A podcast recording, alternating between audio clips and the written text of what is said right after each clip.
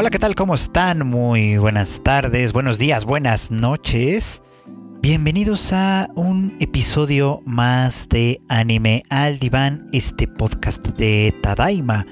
en el que su servidor, Floyd Chicken, platica con ustedes un poquito sobre lo que nos hace pensar, lo que nos hace reflexionar de pronto, lo que nos inspira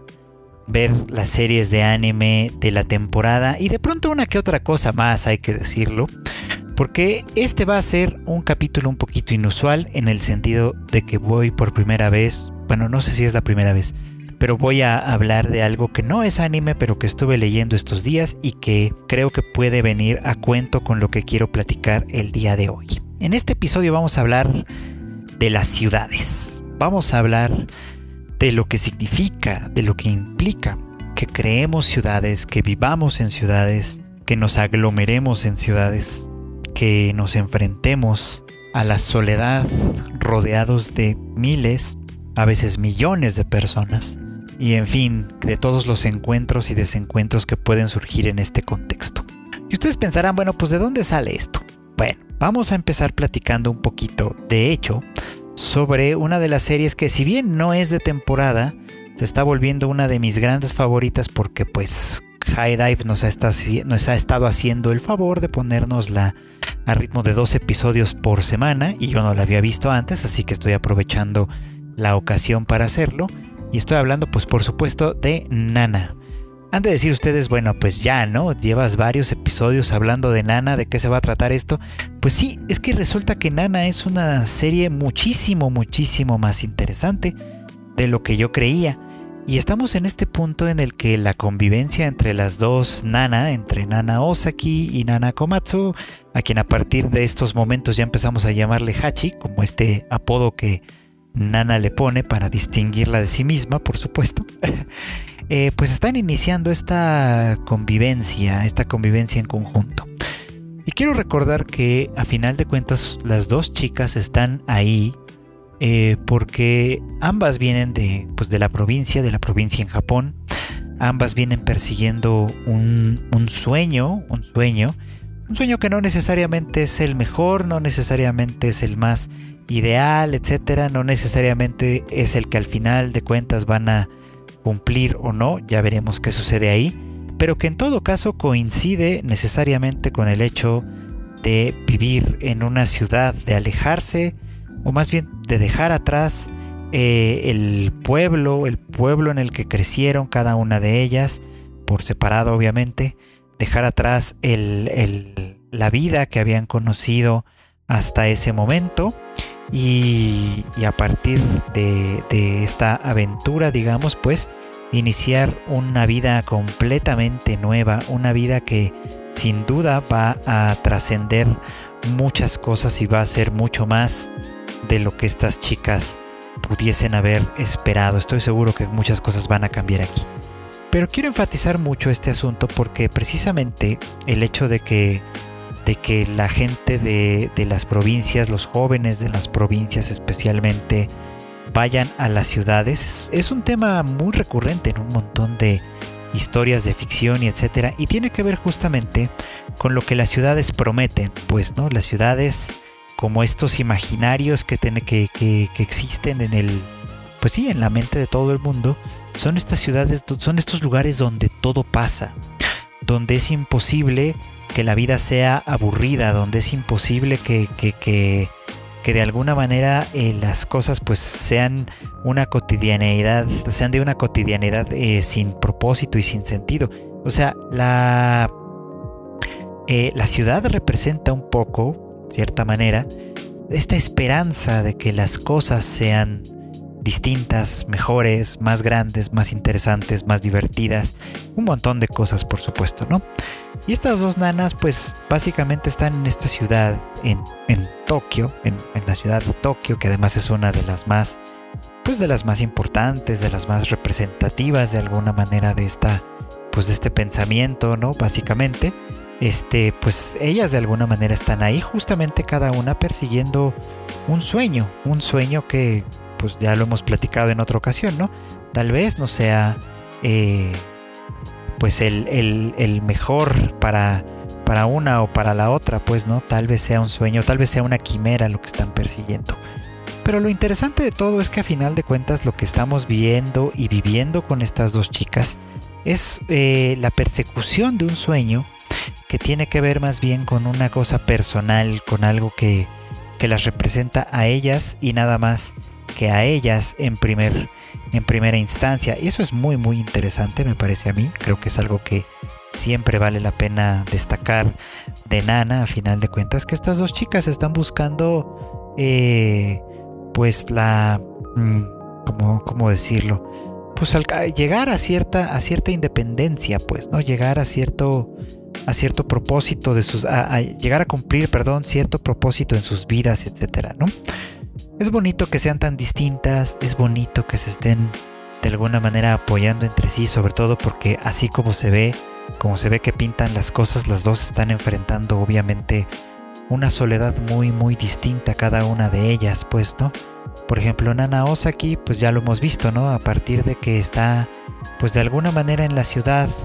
buscando, eh, pues forjar un futuro para ella, para ella misma, forjar una carrera en el ámbito de la música para demostrarse a sí misma e incluso a Ren, su, su exnovio, pues, ¿no? Que ella, eh, pues es una chica que, que, vale la pena por sí sola, pues, ¿no? Que no está, que no solo, que su existencia, pues, no era únicamente, no estaba únicamente puesta en términos de girar en torno a su novio, Ren, y al y al talento de este, de este como cantante, bueno, como músico, perdón, sino que ella tiene un, un, propósito propio, personal, importante. Es decir, que ella a final de cuentas es una mujer por sí sola, que puede valerse por sí sola y que a final de cuentas está persiguiendo un sueño que si bien inició en los brazos de Eren, eh, pues ahora eh, ella va a buscar cómo crearlo eh, en una circunstancia pues obviamente más personal, de modo propio, etcétera, ¿no? Cosa que es muy muy interesante. Y Nana eh, Komatsu Hachi, pues, está también ahí persiguiendo el sueño de una vida romántica, ideal, eh, en una ciudad obviamente pues luminosa, llena de oportunidades y de distintas ocasiones para ser feliz, para ser, para vivir la juventud en su máximo esplendor, digamos, ella es un poco ese tipo de cliché, pues, ¿no? Pero en lo último que pudimos ver, que a final de cuentas ella comienza a sentirse muy ilusionada, hay que decirlo, muy, muy ilusionada de esta nueva vida con, con, con la otra nana, pues con todo lo que esto implica, con todo lo que eso ofrece, pues para ella. Mm, está muy próxima a enfrentarse a la dura realidad de que Shoji, su novio, probablemente no va a ser tan, tan fiel como, como se esperaría, ¿no? Probablemente él también, como muchos otros hombres, pues se va a dejar llevar por la novedad, quizá por la facilidad de trato, de cariño, etcétera, que ofrece una chica diferente que, pues, obviamente no va a ser, eh, pues, nana, básicamente, ¿no? en un detalle como muy interesante, ¿no? Porque eh, casi pareciera como obra del destino, y obviamente es el destino de la pluma de Ayasawa, que lo diseñó para que fuera de esa manera, el hecho de que la nueva chica que aparece ante los ojos de Shoji se llama Sachiko, exactamente como la chica con la que con la que con la que Nana imagina que él la engaña en este en este en esta fantasía recurrente que Nana tiene sobre el rey demonio, pues, ¿no? Que de alguna manera guía su, su buena o su mala o su mala fortuna, pues, ¿no? Aquí pareciera como que se le va a cumplir, se le va a hacer realidad el, el peligro constante que ella sentía, ¿no? De que una chica llamada Sachiko podría haberse llamado de cualquier manera, pero en este caso es una triste coincidencia, pues parece estar llamando la atención de su novio y bueno, pues a ver, a ver qué resulta de esto. Pero en ese sentido, hay que decirlo también, por supuesto, las ciudades son sitios muy solos para alguien que viene de fuera, que no tiene más red propia que la de, pues la de algunos amigos que quizá estén ahí, que quizá de alguna manera están ahí para apoyarla, etc. Pero ya habíamos comentado además que en el caso de Hachi, sus sus amigos, especialmente Junko, su, quien ha sido su mejor amiga por varios años, a mí al menos me hace sentir que no es una amiga tan, mm, ¿cómo decirlo? Tan leal, por así, por, ponerlo en esos términos, ¿no? Que no es una amiga tan, tan, tan de verdad, pues, ¿no? O sea, que es más bien una persona que, que, que en muchos casos, que en muchos sentidos, pues ha... Eh, pues no creo que tenga malas intenciones, solo que pues a final de cuentas es una mujer mucho más independiente, mucho más eh, desapegada quizá, ¿no? Y que a final de cuentas pues este, eh, de pronto en su, en su, impulso por controlar, por ser eh, superior obviamente a, su amiga, pues muchas veces sí la, menosprecia, ¿no? Y, y, se nota cuando critica sus decisiones y etcétera. Entonces ahora que algo, algo pase con Shoji, Vamos a ver a final de cuentas qué es lo que resalta, pues, ¿no? Pero en esos términos, obviamente, pues pensando que su novio probablemente no va a serle tan fiel como debería, que su amiga probablemente no la tiene en tanta estima como se esperaría, pues de, de una amistad sincera, etcétera, pues a final de cuentas Nana se va a encontrar probablemente en una circunstancia de relativa soledad, de relativo abandono, que por fortuna eh, espero yo encontrará cierto solaz en su amistad, en su naciente amistad con, con Nana, por supuesto, ¿no? con Nana Osaki, con quien a final de cuentas está teniendo un vínculo muy muy especial que nace sí de un cariño genuino, de eh, por lo menos de, parte de Hachi, pues de la admiración que siente por ella, etcétera, etcétera, que creo que a final de cuentas demuestra o ilustra un poquito cómo a veces, este, buscando algo completamente diferente, encontramos o podemos encontrar algo, pues sí, algo, algo que, que de pronto pareciera como que tiene la capacidad de llenar nuestras vidas, que tiene el potencial de transformarlas por completo. Esa es en realidad, creo yo, la constante aspiración que se tiene sobre las ciudades, por supuesto, ¿no? Las ciudades que, que a final de cuentas están llenas de oportunidades, solo que estas oportunidades no necesariamente son las que se esperaría en un primer lugar, sino que a veces son oportunidades que se descubren eh, bajo ciertas circunstancias inesperadas, son oportunidades que se descubren bajo ciertas este, condiciones que quizá no estaban presentes. Y eso es algo que también ofrecen las ciudades, por supuesto, eh, y que a final de cuentas forman parte de su encanto. Pero hay algo más que se dice a menudo sobre las ciudades y es que estas de alguna manera también concentran, pues sí, de manera muy significativa, hay que decirlo, concentran eh, pues algunos de los peores aspectos de la humanidad quizá. Yo siempre he pensado que, bueno, no siempre, pero desde hace mucho tiempo he estado pensando que las ciudades de alguna manera también representan en muchos casos este la medida de nuestras ansiedades, por así decirlo. No sé qué quiero decir bien con esto. Miren, lo que voy a tratar de explicar. Las las ciudades, a final de cuentas, no son más que la versión mayúscula, la, versión más, más grande, más gigantesca quizá, de una gran ansiedad que nosotros pues, también tenemos de alguna manera, que es la de seguridad, ¿no? Esto es bien importante, porque a final de cuentas nosotros, o sea, desde que empezamos a, a ponernos en grupos, ¿no? Desde que los seres humanos, nuestros ancestros, etcétera, empezaron a unirse en grupos, mm, pues el propósito obviamente era protegerse unos a otros, ¿no? La... Eh, ¿Cómo decir esto? La angustia que generaba obviamente estar a la intemperie, estar mm, al, expuestos al peligro de los elementos, obviamente al, al peligro de los depredadores, etcétera, nos llevó a juntarnos en en comunidades pequeñas que cada vez se fueron haciendo más grandes y más complejas y cuya forma más monstruosa y más reciente que tenemos son nuestras grandes ciudades. Pensemos obviamente pues quienes conocemos y vivimos en lugares como la Ciudad de México, etcétera, eh, o cualquier otra gran ciudad del mundo como Bogotá, eh, Buenos Aires, Nueva York, mm, la propia Tokio obviamente, ¿no? son eh, monstruos, pues, ¿no? Desde muchos puntos de vista, en los que millones de personas nos aglomeramos, vivimos y de alguna manera tenemos la esperanza, la, la expectativa quizá, de que estando en ese gran conjunto de alguna manera nos mantenemos más o menos a salvo de los peligros de, de los peligros de todo aquello que no es la civilización, por ejemplo. ¿Por qué les cuento un poquito como todo esto? Bueno, pues porque también obviamente en tanta concentración que tenemos en las ciudades, pues muchos de los elementos más, insisto, más, más detestables quizá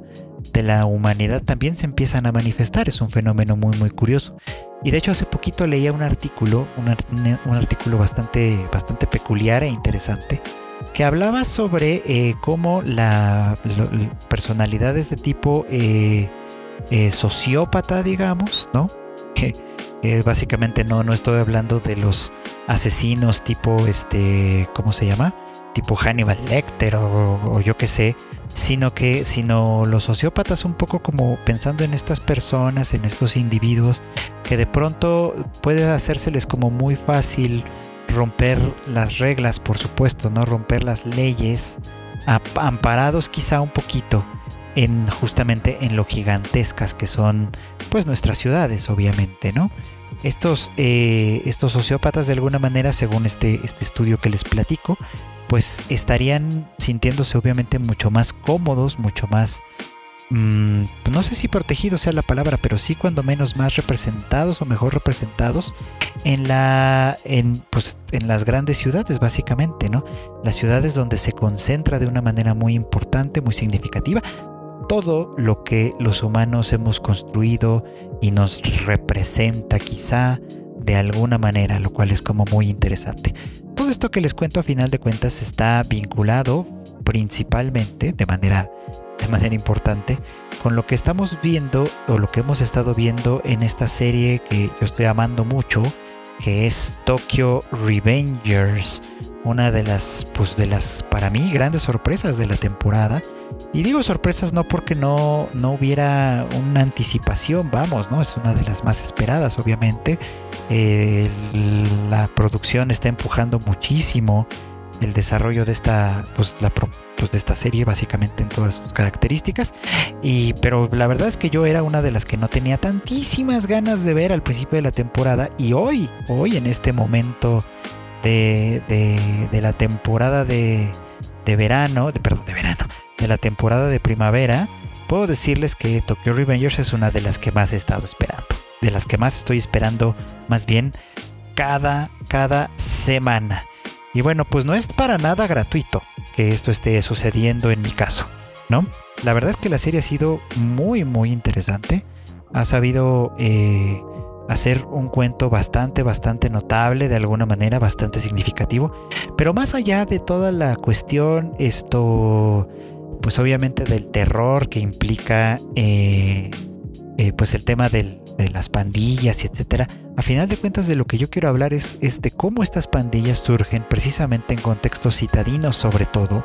como parte de esta ansiedad pues. Pero para pues para continuar un poquito, ¿no? Para devolver un poquito.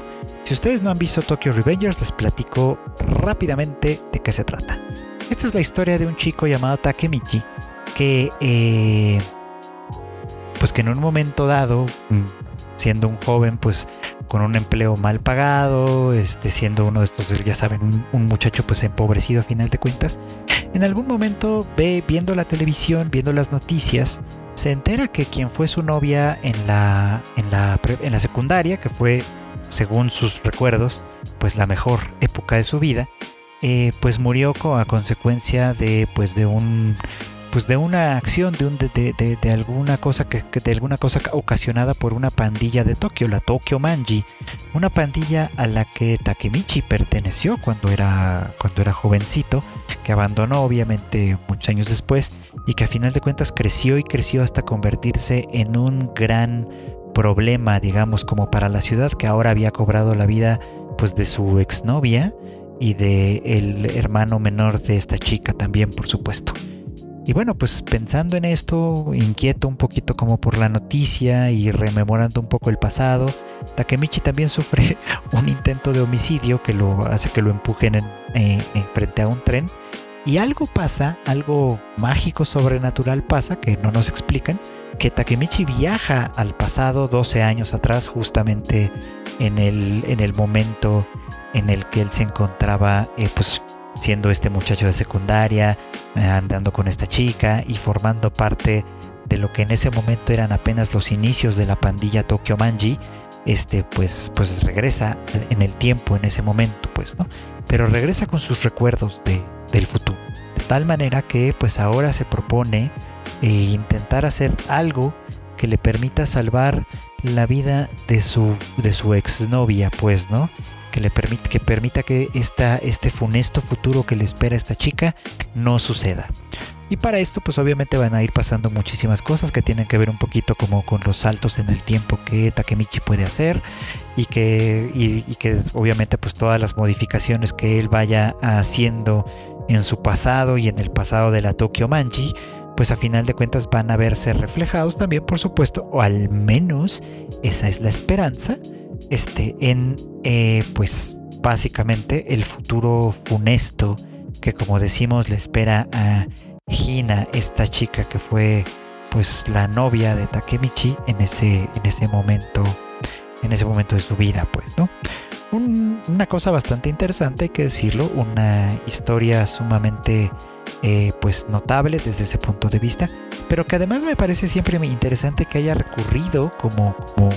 como método narrativo, bueno, como elemento narrativo, por supuesto, este asunto de las pandillas Bosouzoku, que son las pandillas de motociclistas que se han visto obviamente pues representadas en muchos, en, pues, en distintos momentos de la cultura popular de Japón. Uno de los más eh, importantes, creo yo, ya lo habíamos comentado en otra ocasión, es justamente en el personaje de Eikichi Onizuka, el protagonista de Great Teacher Onizuka, que él pues formó parte de alguna de estas pandillas en algún momento de su juventud, etcétera, por supuesto, ¿no?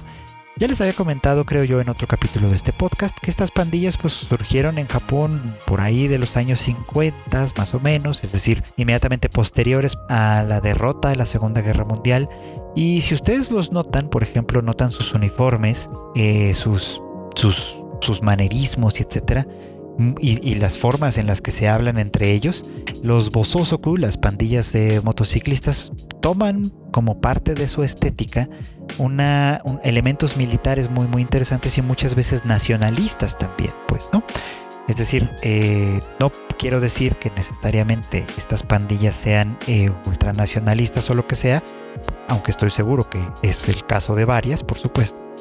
Eh, pero sí quiero decir, por supuesto, que son una respuesta, una respuesta eh, social citadina, de origen, de origen puramente citadino, me parece a mí, pero al final de cuentas una respuesta social a este tema de la derrota, a este tema del fracaso del país en la guerra, a esta cuestión de la identidad rota y destruida, pues, ¿no? Pues. Y en el punto en el que se nos está platicando la historia, se nos está mostrando pues la historia de Tokyo Revengers, por supuesto, ¿no? Tenemos este, estamos en este momento histórico también en el que en realidad estas pandillas ya están en el proceso de desaparecer. Ya no forman parte, eh, ya, ya, no son más bien tan llamativas y tan significativas como lo fueron en, otra, en otros años, por supuesto. Y además las leyes han cambiado para estas épocas, ¿no? La policía ahora tiene más eh, pues eh, facultades, digamos, para perseguir a estos motociclistas, a estas, a estas pandillas, para arrestarlos, por supuesto, fincarles responsabilidades en delitos que pueden o pueden no haber cometido. Eso ya es un asunto completamente diferente, por supuesto. Y eh, a final de cuentas, pues tienen, esto propicia de alguna manera que llevarlas casi a su desaparición. Todavía, según eh, pude constatar, eh, buscando un poquito por ahí algunas lecturas, que estas pandillas, algunas de estas pandillas pues todavía existen y todavía están en operación, pero ya son tan, pues tan mínimas, tan pequeñas, pues que ya realmente no representan un peligro de verdad para las grandes ciudades. Pero en su origen fue esto. En su origen, estas pandillas surgieron justamente como una respuesta a un profundo sentimiento de derrota Y por eso es que sus uniformes y sus modos y sus, jerarquías incluso, que ustedes verán que son muy, están muy muy inspiradas en cosas como militares. De hecho, observen muy bien, por ejemplo, los uniformes del Moebius o, los uniformes que se muestra que más adelante usarán los miembros de Tokyo Manji y cómo se parecen un poquito eh, a los uniformes que usa la compañía Cazademonios en Demon Slayer, ¿no? O sea, porque que también están inspiradas en los uniformes militares este, de la época, ¿no? Parecidos a los que también, y que también se parecen, en cierto modo, a los uniformes escolares que, todavía de alguna manera se ven, estos que tienen el cuellito alto y etcétera. Bueno, pues es justamente eso, pues, ¿no? Estas pandillas surgieron con este propósito, con esta necesidad de, identidad, etcétera, por supuesto, y son un reflejo, a final de cuentas, de una, eh, pues de una vida citadina que parte de la decepción, parte de la frustración nace, digamos, en, en, ese contexto de derrota y etcétera, y todavía se resiente de eso, pues, ¿no? Todavía se resiente de eso eh, haciéndole la guerra, porque no hay otra manera de decirlo, a la normalidad, haciéndole la guerra a, a, a estos japoneses que empiezan en esta época también, por supuesto, a privilegiar al salaryman, a privilegiar a la office lady, como, como se les decía, pues, ¿no? Se les dice todavía. A, privilegiar, obviamente, a los hombres, hombres y mujeres normales, entre, entre varias comillas, que, que, se sacrifican, por así decirlo, que sacrifican su vida y su juventud y todas las cosas buenas que, que tienen en ellos para convertirse en el, en el hombre corporativo, vamos para convertirse en el hombre y la mujer corporativo, en bestias de, trabajo que solo sirven para obedecer órdenes de sus superiores, por supuesto, y que, y que no, no, son, no son genuinos, pues, ¿no? que han trastocado eh, el, orgullo de los guerreros japoneses, etc. Algo de esa filosofía es que existe en estas pandillas y algo de eso es, justamente lo que podemos ver que sucede en Tokyo Revengers por el momento, ¿no? Por supuesto. Estos grupos no son tan aleatorios como parecen en primer lugar, no son solo jóvenes descarriados, son jóvenes que tienen cierta conciencia social, que tienen cierta, sienten obviamente la necesidad de cierto rechazo, por supuesto, a la vida que es como se les plantea, al futuro que se les plantea, por supuesto. Y que todos ellos al final de cuentas van a acabar siendo derrotados por esta normalidad imposible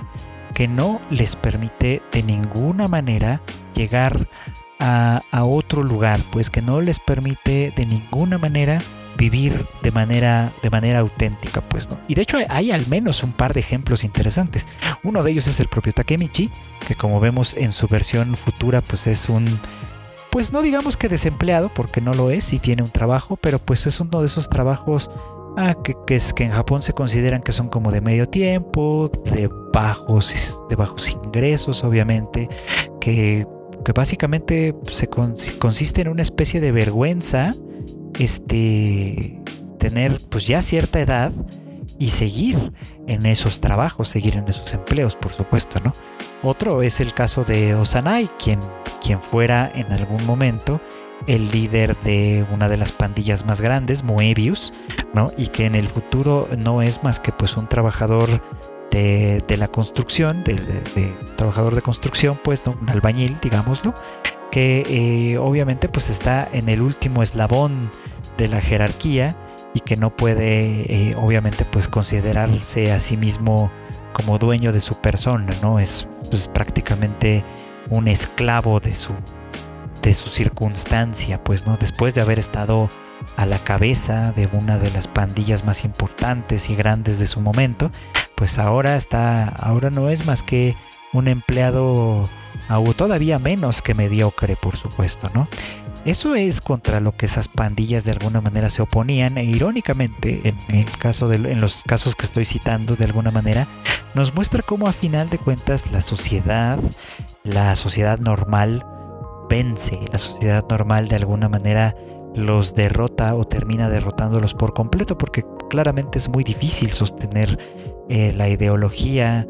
de una pandilla por largo tiempo, por, supuesto, ¿no? A menos que mueras siendo joven y siendo una leyenda en ese, en ese sentido, es muy difícil que puedas permanecer y prevalecer en esa misma lógica. Algo, de hecho, bastante semejante le pasa a Eikichi Onizuka en GTO, porque pues después de dejar de formar parte de su pandilla, de la de Shonan Gumi Ai, eh, pues acaba convirtiéndose en un profesor,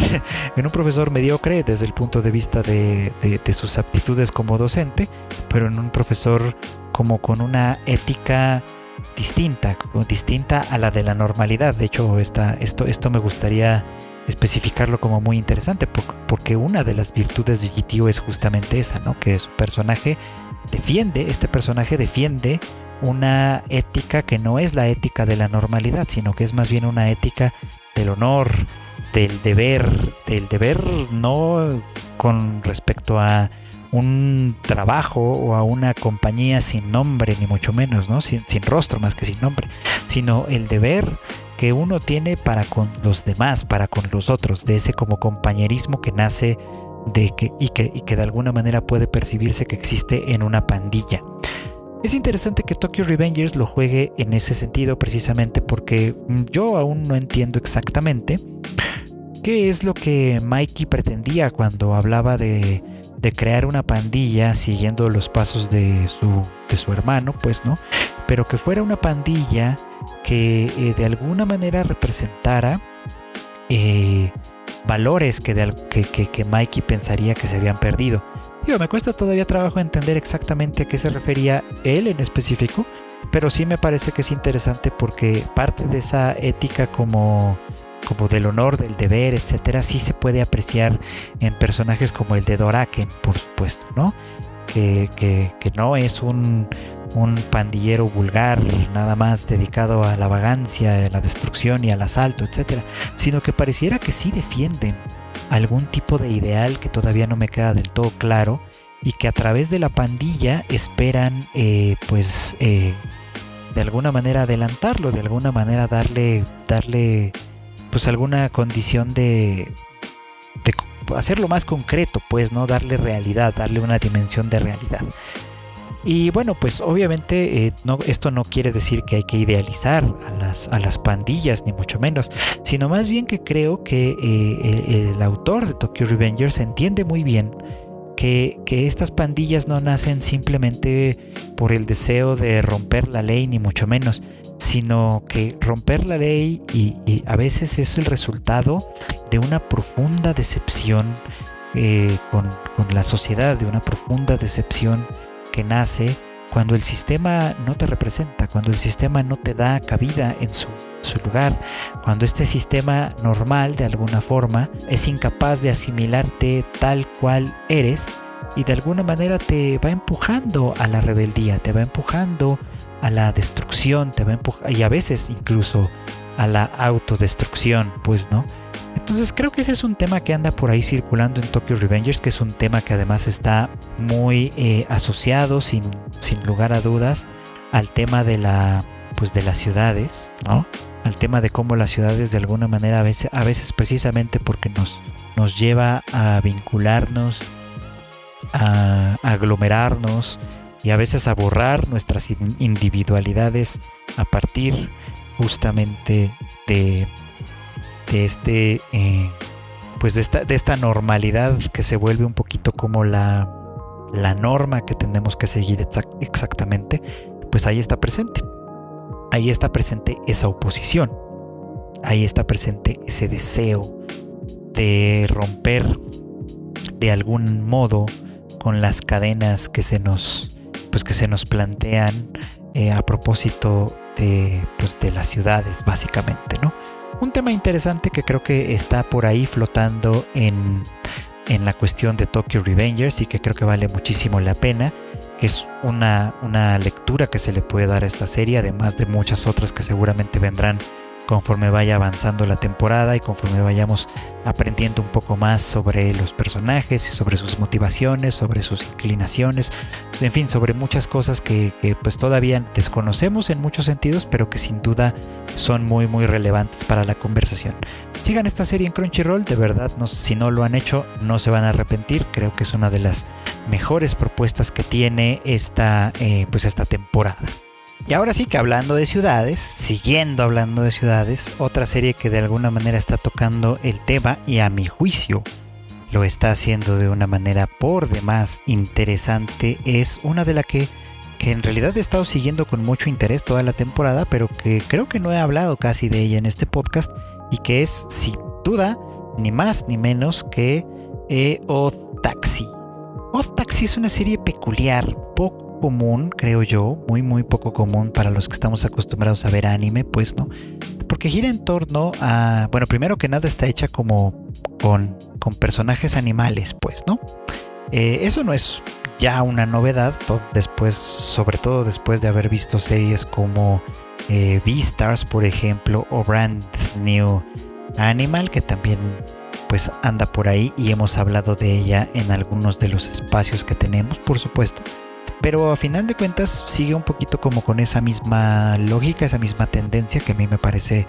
pues muy notable y muy interesante, que es la de eh, contar historias eminentemente, eminentemente humanas a través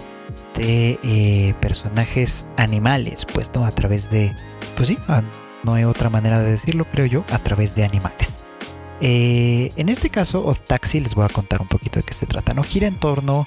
eh, a un eh, taxista, básicamente, a un taxista llamado Odokawa,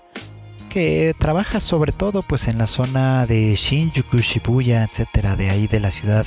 pues de la ciudad de Tokio, por supuesto, ¿no? Para quienes no conocen, por ejemplo, pues Shinjuku, Shibuya, eh, pues toda esa zona, Ikebukuro, etcétera, es una zona muy, muy,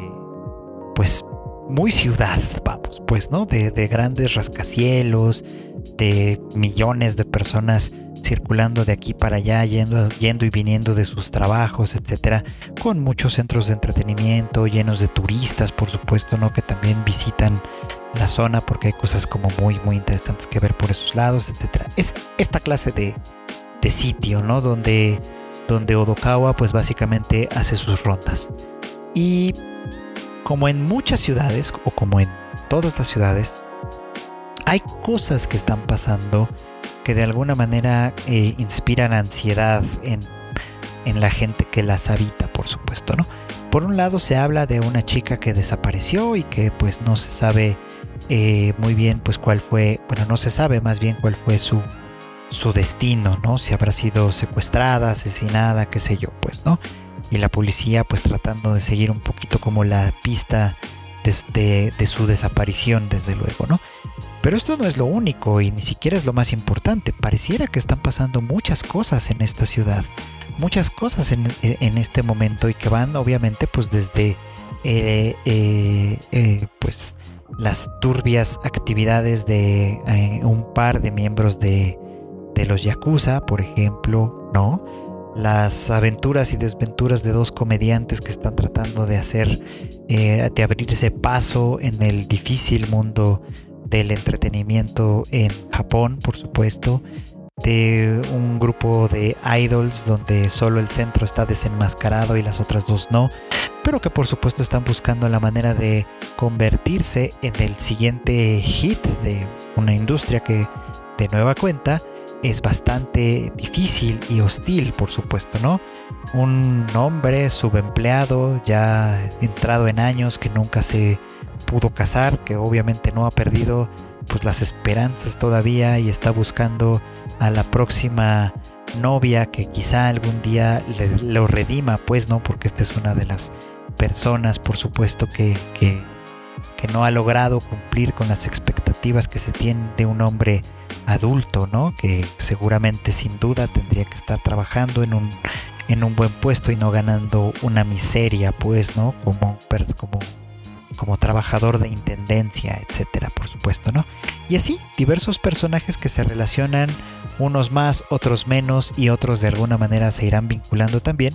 con el trabajo de Odokawa, que como pues pasa con muchos, como pasa o como se, se esperaría que pase con los taxistas, por supuesto, ¿no? Que están de alguna manera en contacto con todos los estratos sociales de una manera u otra y conocen a final de cuentas, obviamente también,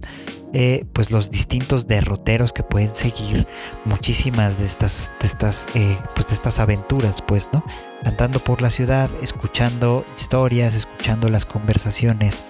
de sus decenas de distintos pasajeros. Obviamente Odokawa pues está muy muy al tanto de todo lo que lo que hay que estar al tanto obviamente en una ciudad que aunque pareciera poblada por millones de personas, de pronto pareciera también que no es tan grande como, como, como podría pensarse en un primer momento, pues, ¿no? Sino que también, a final de cuentas, es un universo eh, concentrado en sí mismo, pequeño de alguna manera, donde todo, todo, absolutamente todo está conectado. En cierto modo nos recuerda un poco a lo que, a lo que planteaba a través igual de su historia la serie de Durarara, que también se, bueno, se podía encontrar en Crunchyroll. Hace poquito se anunció que iba a dejar de formar parte de su catálogo, pero quienes tuvieron oportunidad de verla, pues sin duda recordarán que también de alguna manera el tema de la ciudad, el tema de lo que lo que se oculta, digamos, en las sombras de los callejones, lo que eh, las distintas motivaciones que mueven las acciones de personas que quienes a quienes a final de cuentas a lo mejor solo les conocemos el rostro, pero que a final de cuentas sí están ahí vinculándose entre sí con distintas cuestiones. Bueno, pues algo semejante aquí pasa en Taxi. Lo interesante es que, o lo que a mí me parece interesante, es que eh, la historia se nos va develando en realidad. Es decir, esto que les platico un poquito son ahora las generalidades, pero muy en, no tan en el fondo. Lo que estamos viendo son una serie de misterios que solo pueden ocurrir en ese contexto de ciudad. Misterios que obviamente involucran de una manera u otra a cada uno de los personajes que aparecen y que estoy seguro muy pronto van a encontrar la forma, van a encontrar el camino también para eh, vincularlos a todos, por supuesto, ¿no? Para que llegue eh, este momento importante en el que todos de alguna manera estén implicados en las mismas cosas de una manera u otra. Porque las relaciones de las ciudades a veces así son de complejas. A veces eh, están cifradas en términos eh, de, amistades, por ejemplo, ¿no? Los amigos, los, los, que forman parte de los mismos grupos, son en cierto modo quienes, quienes nos mueven a, actuar de, distintas maneras, por supuesto, ¿no? A veces son las enemistades, desde luego. No, no, no es ningún secreto para nadie que, está, que, que, las enemistades también nos motivan a movernos, a actuar, a interpretar la realidad de ciertas maneras, qué sé yo, en fin, y a veces son los, negocios, los clientes, ¿no? A veces son, pues en fin, hay una, una buena cantidad de cosas que pueden estar pasando, que pueden de alguna manera explicar eh, por qué eh, personas tan distintas, tan, tan absolutamente nada que ver entre sí, como Kakihana, como el propio Odokawa, como pues en fin, como todos los personajes que aparecen en Odd Taxi de alguna manera, terminan vinculados simplemente porque todos forman parte de la misma ciudad, porque todos forman parte de esta locura, de esta esquizofrenia colectiva que llamamos ciudad y que eh, de alguna manera también pues nos, nos mueve, nos representa, nos, nos da cierto sentido de identidad y también por supuesto nos lleva a vivir algunas cosas que quizá no querríamos vivir, pero que a final de cuentas forman una parte intrínseca e inacabable de lo que significa vivir en una ciudad. Cosa que pues a mí me parece por demás interesante y creo que esta serie hace muy bien eh, eh, el trabajo de representar, por supuesto, ¿no? El trabajo de representar la sordidez que se oculta en los callejones de las ciudades, el papel de representar las distintas motivaciones que hay en un, en un pueblo, en un, en un lugar en donde tantas y tantísimas cosas se aglomeran, suceden simultáneamente y tienen efecto unas con otras, pues, ¿no? Porque al final de cuentas eso pasa, somos, si lo pensamos bien, pues nosotros también formamos parte de esos sistemas en el lugar en el que vivimos y lo que hacemos y a veces lo que dejamos de hacer tiene o puede llegar a tener ese tipo de implicaciones, ese tipo de cuestiones que hay que considerar, por supuesto, ¿no? Que todos formamos parte de este gran sistema porque nos une un temor común y una expectativa común que es la de el temor a lo que no es a lo que no somos nosotros, el temor a todo lo que es diferente, el temor a final de cuentas a todo aquello que eh, sí se oculta en nuestros corazones, hay que decirlo, pero que no reconocemos, que rechazamos y etcétera, y que encuentra su representación, por supuesto, que encuentra su, su manera de manifestarse en todo esto, pues, ¿no? En estos, eh, eh, en, estas desviaciones, en estos crímenes, en estas circunstancias extrañas y peculiares que se nos presentan constantemente y que nos y que nos retan, pues, ¿no? Por, nos retan obviamente porque son a final de cuentas eh, mm, pues parte de nosotros mismos, porque son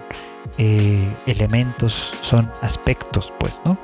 De los que todos de una manera u otra formamos parte simple y llanamente por el hecho de formar parte, por hacer el comentario símil a esta imagen de Guasón de Joaquín Phoenix, porque somos parte de una sociedad y que como tal, como, miembros de, esta lamentable asociación eh, de la que todos formamos parte de una manera u otra, pues nos encontramos siempre viviendo y experimentando toda suerte de ansiedades. Así que creo que eso es Odd Taxi y no me queda más que pues recomendárselas mucho si es que todavía no la han visto. Y bueno, pues finalmente quiero cerrar con una. platicándoles un poquito sobre algo que les decía al principio que yo estuve leyendo, pero que a final de cuentas eh, no tiene tanto que ver con anime, pero sí con este tema del que estamos hablando y con Japón en particular. Porque estuve leyendo una novela que se llama eh, en japonés. Yo la leí en realidad en una traducción en inglés que se llama Convenience Store Woman. También tengo entendido que la publicaron en español con el título de La Dependienta. Una novela bastante interesante y bastante peculiar que de alguna manera cuestiona eh, este tema de la normalidad que les platicaba hace un ratito, pues, ¿no? Entendiendo la normalidad como esta expectativa que aparentemente surge de manera, entre muchas comillas, natural, sobre todo en las grandes ciudades, y, a la que en cierto modo pareciera como que se espera que todos eh, de una manera u otra nos apeguemos, pues, ¿no? Y lo interesante aquí obviamente es que la protagonista es, la, es una dependiente, tal cual. Eh, ella eh, atiende un, un, este, pues un combini, una tienda de conveniencia. Y, y, y, y, lo interesante de ella, a final de cuentas, es que ella, por así decirlo, ya no está en edad de estar haciendo ese trabajo. ¿Por qué? O sea, no porque tenga algo que ver la edad en específico, ni mucho menos, sino porque es un trabajo que se considera de menor categoría en términos generales. Ajá. Se considera poco importante y por lo tanto se considera también que no debería de estarlo haciendo una mujer que ya pasa de los 30 años, que en realidad debería haber seguido los dos caminos, cualquiera de los dos caminos que se esperan pues sí, obviamente que están designados, que están decididos para una mujer de su edad. Ajá. Es decir, esos dos caminos son pues el trabajo corporativo, el trabajo obviamente en una compañía, etcétera, donde uno tendría que hacer carrera por, por, por varios años hasta ir subiendo y ganando espacios, etcétera, o bien el de casarse y formar una familia. Y bueno, pues ambas cosas están fuera de su alcance ya, aparentemente, ¿no? Porque pues básicamente ya pasa de los 30 años, ya no, ya no está en el momento de entrar a una gran compañía y, y, hacer carrera ahí, porque pues básicamente ya está demasiado vieja, por decirlo de esa, de esa manera, porque así se entiende en ese contexto, obviamente, pues no porque sea en realidad demasiado vieja. Y pues para casarse ya tampoco, obviamente, ¿no? Porque pues todos los hombres solteros que pudieron haber sido sus, su, eh, pues sus compañeros en ese sentido, pues muy seguramente ya habrán encontrado otras parejas con las cuales hacer esta vida que con ella pues por supuesto que de ninguna manera va a suceder. Cosa que es pues notablemente interesante, creo yo, o sea que a final de cuentas se traduce en una en una crítica, pues, ¿no? Porque a final de cuentas esta mujer, esta protagonista, eh, eh, es una anomalía, digamos, como en esta sociedad. Ella se siente segura y se siente con un propósito en su vida, trabajando en, este, en esta tienda de conveniencia y no entiende por qué es que todos, empezando por su familia, pero siguiendo por los pues por las amigas que, tiene, etcétera, pero a final de cuentas todos los que conoce la consideran extraña y, y, de alguna manera como no formando parte de la sociedad, que a final de cuentas es lo único que ella pues que ella ansía de verdad, ¿no? Poder considerarse como una parte de este grupo social, como una parte de ellos porque cumple con una función. Pero en este punto se encuentra en la disyuntiva de entender o de tratar de entender por qué cumpliendo a cabalidad una función que en un momento dado le fue eh, conferida, que le funcionó muy bien y que le daba sentido y propósito a su vida, ¿por qué en este punto de, de su vida también ya se ha convertido en algo a rechazar, en algo incomprensible, en algo que la convierte en un ente extraño del cual otras personas se sienten, por supuesto, con, la necesidad y con la autoridad incluso de querer intervenir, de querer decirle, por supuesto, qué es lo que tiene que hacer con, su vida, que tiene que hacer con lo suyo, que tiene que hacer con, pues básicamente con todo esto, pues, ¿no? Así que eh, La Dependienta o Ningen es una historia muy muy interesante. Esta es una novela, no novela ligera ni nada, una novela al fin y al cabo, que creo que plantea lo mismo y nos presenta una cara no tan positiva obviamente de esta normalidad citadina, pues, ¿no? Creo que a final de cuentas critica de manera muy adecuada, muy, muy profunda, creo yo incluso, muy interesante en todo caso, a esta sociedad que solo respeta la diversidad, que aparentemente busca el desarrollo individual e independiente de cada uno de sus integrantes y que por supuesto que en teoría busca la felicidad, lo que sea que sea que eso signifique para cada uno de ellos y que al final de cuentas demuestra a través de este personaje que para la sociedad en realidad tu felicidad no importa, tus deseos, tus, tus anhelos, tus virtudes no importan. Solo importan en la medida en la que se te pueda considerar normal, en la medida en la que se te pueda considerar como una parte del gran engranaje que es la ciudad. Y bueno, pues con esto terminamos este episodio del podcast. Muchísimas gracias a todos los que me hacen el favor cada semana de escuchar este, este capítulo, estos capítulos que emitimos cada miércoles, por supuesto.